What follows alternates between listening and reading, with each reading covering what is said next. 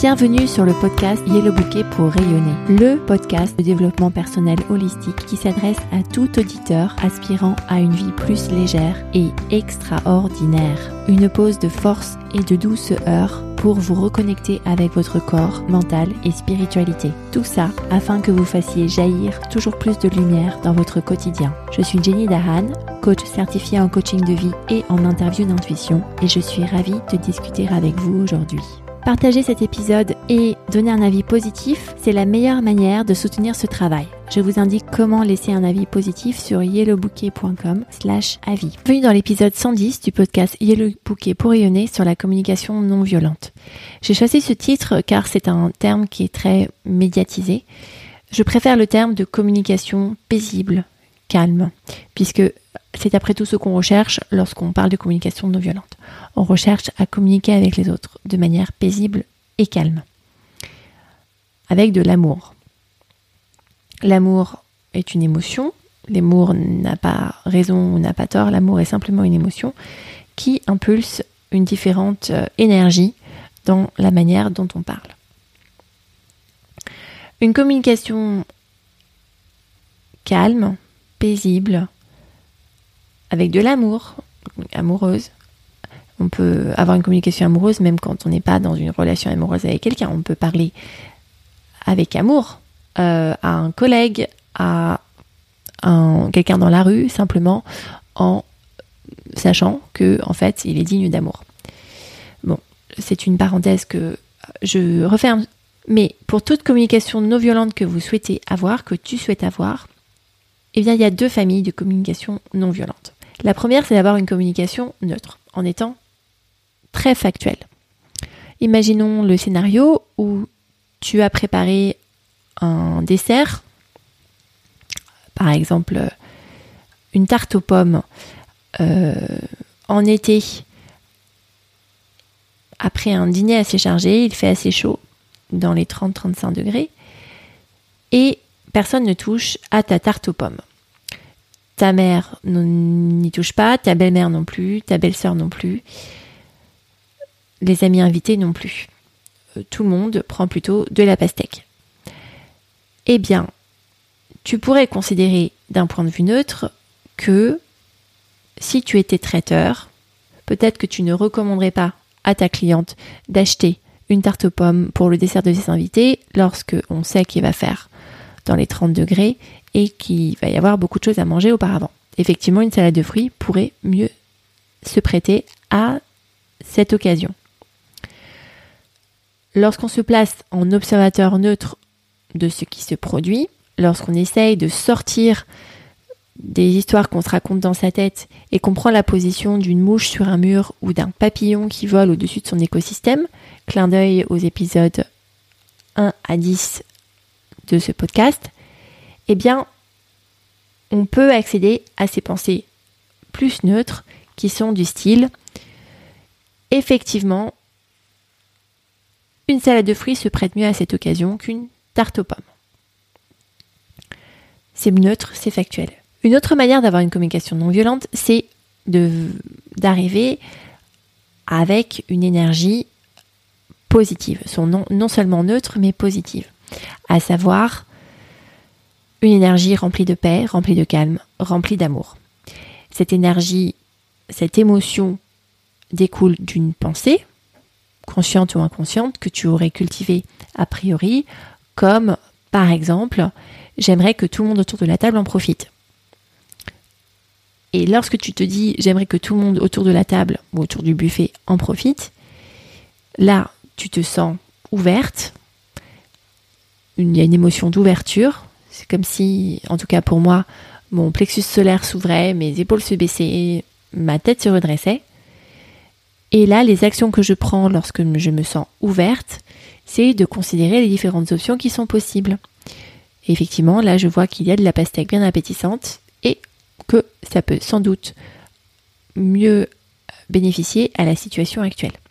Donc il y a différents types de, de manières d'avoir une communication non violente, ou bien en prenant un point de vue neutre, ou bien en ayant une émotion positive qui, du coup, colore les actions que tu vas faire d'une couleur positive, de paix, de calme ou d'amour.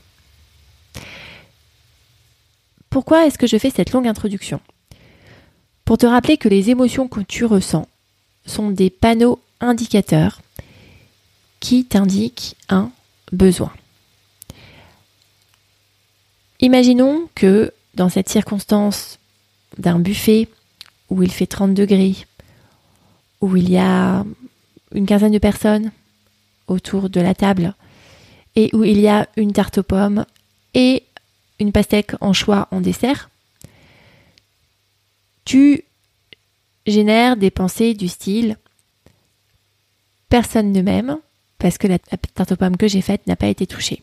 À ce moment-là, tu vas générer une émotion de l'ordre du rejet. Tu vas te sentir rejeté. Est-ce que cette émotion indique c'est un besoin d'être aimé? Donc les émotions que tu ressens sont des indicateurs vers un besoin que tu as. Un besoin d'être aimé, un besoin d'être écouté, un besoin d'être euh, entendu, un besoin d'être chouchouté, un besoin de prendre du temps pour toi, un besoin de te reposer, un besoin d'être la personne que tu veux être, une envie d'être la personne que tu veux être, une envie de trouver la personne que tu veux être, une envie de pratiquer la personne que tu veux devenir. L'émotion est un panneau indicateur sur une pensée qui te traverse l'esprit parce que sans pensée consciente ou inconsciente, tu n'aurais pas d'émotion. Et cette pensée reflète un besoin. C'est l'envers de la médaille. Donc tu peux avoir une pensée qui parfois clairement est un besoin. Par exemple, je veux que les personnes autour de cette table goûtent ma tarte aux pommes parce que j'ai besoin d'être aimée, je veux être aimée, je veux me sentir appréciée.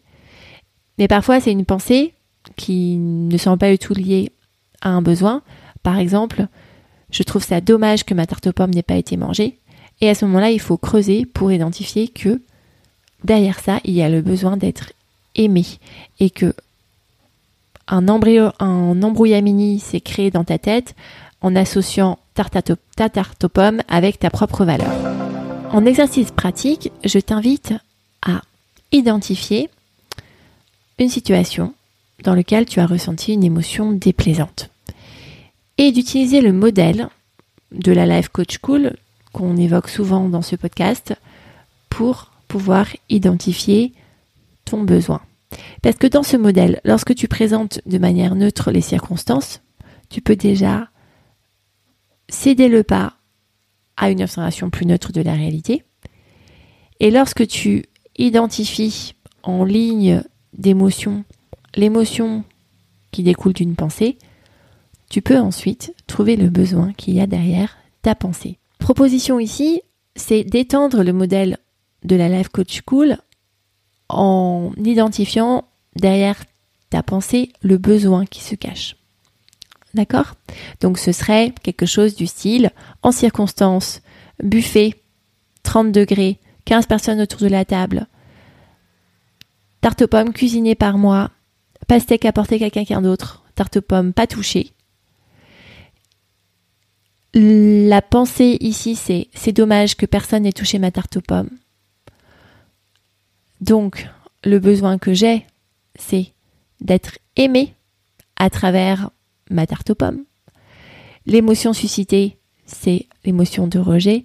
Et l'action que tu prends lorsque tu te sens rejeté parce que tu penses que tu as besoin d'être aimé par ta tarte aux pommes non touchée, eh bien, c'est de voir toutes les fois où certaines personnes autour de la table ne t'ont pas montré de signes de gratitude, d'attention, d'amour, te rappeler de disputes passées qui resurfacent, te rappeler de choses que tu n'as pas bien fait récemment dans tes relations avec tes proches. Ce que tu ne fais pas du coup, c'est de ne pas voir toute la lumière qui est en toi, tout l'amour qui est déjà présent dans ton environnement familial, et toutes les opportunités de connexion que tu pourrais avoir là tout de suite maintenant. Et la réalité que tu crées, c'est que tu te prouves que tu n'es pas aimé. Ce que je t'invite à faire, c'est de rajouter simplement, si tu le peux, après avoir écrit les lignes de ton modèle, revenir sur ta ligne de pensée pour vraiment trouver le besoin qu'il y a derrière. Si tu veux aller plus loin une fois que tu as identifié ton besoin et que tu ne sais pas quoi faire maintenant que tu as identifié ce besoin, n'hésite pas à me contacter sur contact.yellowbouquet.com et je t'invite à 30 minutes de consultation gratuite afin de t'apporter des éléments de réponse. À bientôt!